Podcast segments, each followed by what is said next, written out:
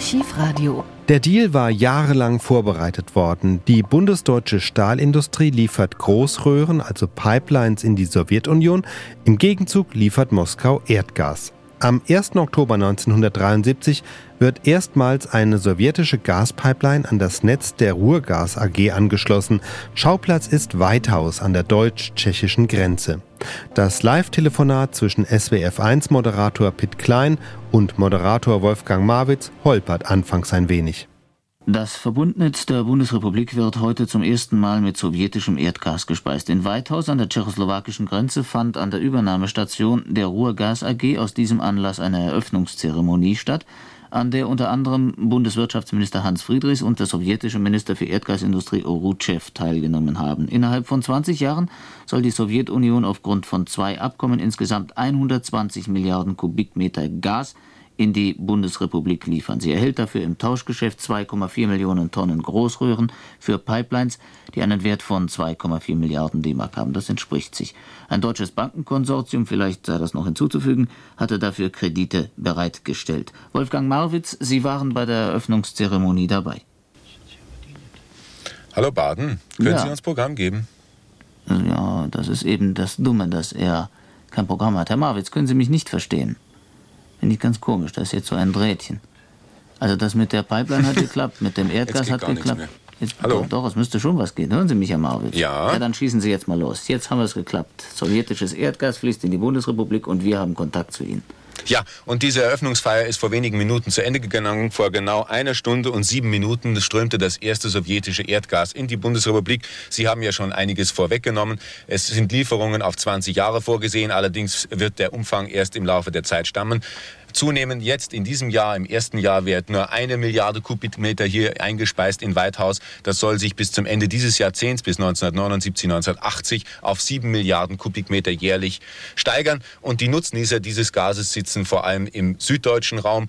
Die Gasleitungen führen von hier weiter nach Weiden und werden dann eingespeist in die Netze der Bayern Gas AG. Es werden damit die Städte Nürnberg, Augsburg und München vorrangig versorgt. Natürlich hat man diese Eröffnung hier zum Anlass genommen, um einige politische politische Sätze auszutauschen. Es waren zahlreiche Ehrengäste aus der Sowjetunion, aus der Tschechoslowakei, aus, der, aus Bonn und auch aus München hier. Und der sowjetische Gasminister Oruchev nutzte die Gelegenheit, um auf eine Verstärkung des Handels zwischen der Bundesrepublik und der Sowjetunion hinzuweisen.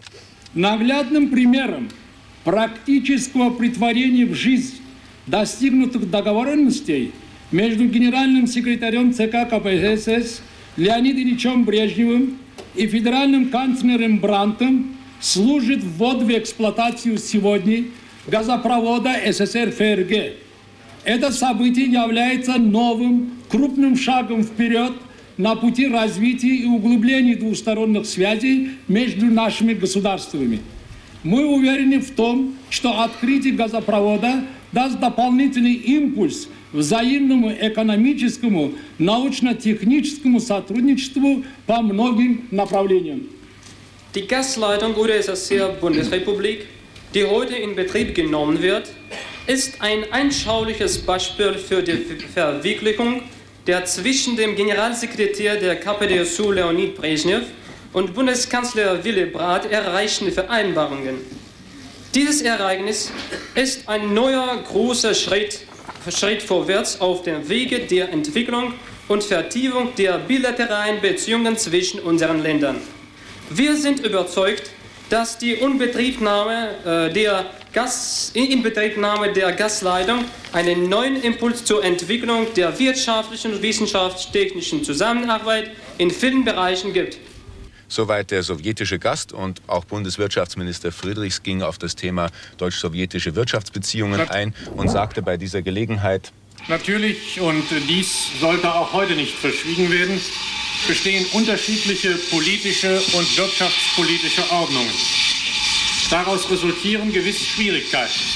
Aber ich will sagen, es gibt keine unüberwindbaren Barrieren für bessere wirtschaftliche Beziehungen Sie wirken zum Vorteil beider Staaten und auch beider Volkswirtschaften.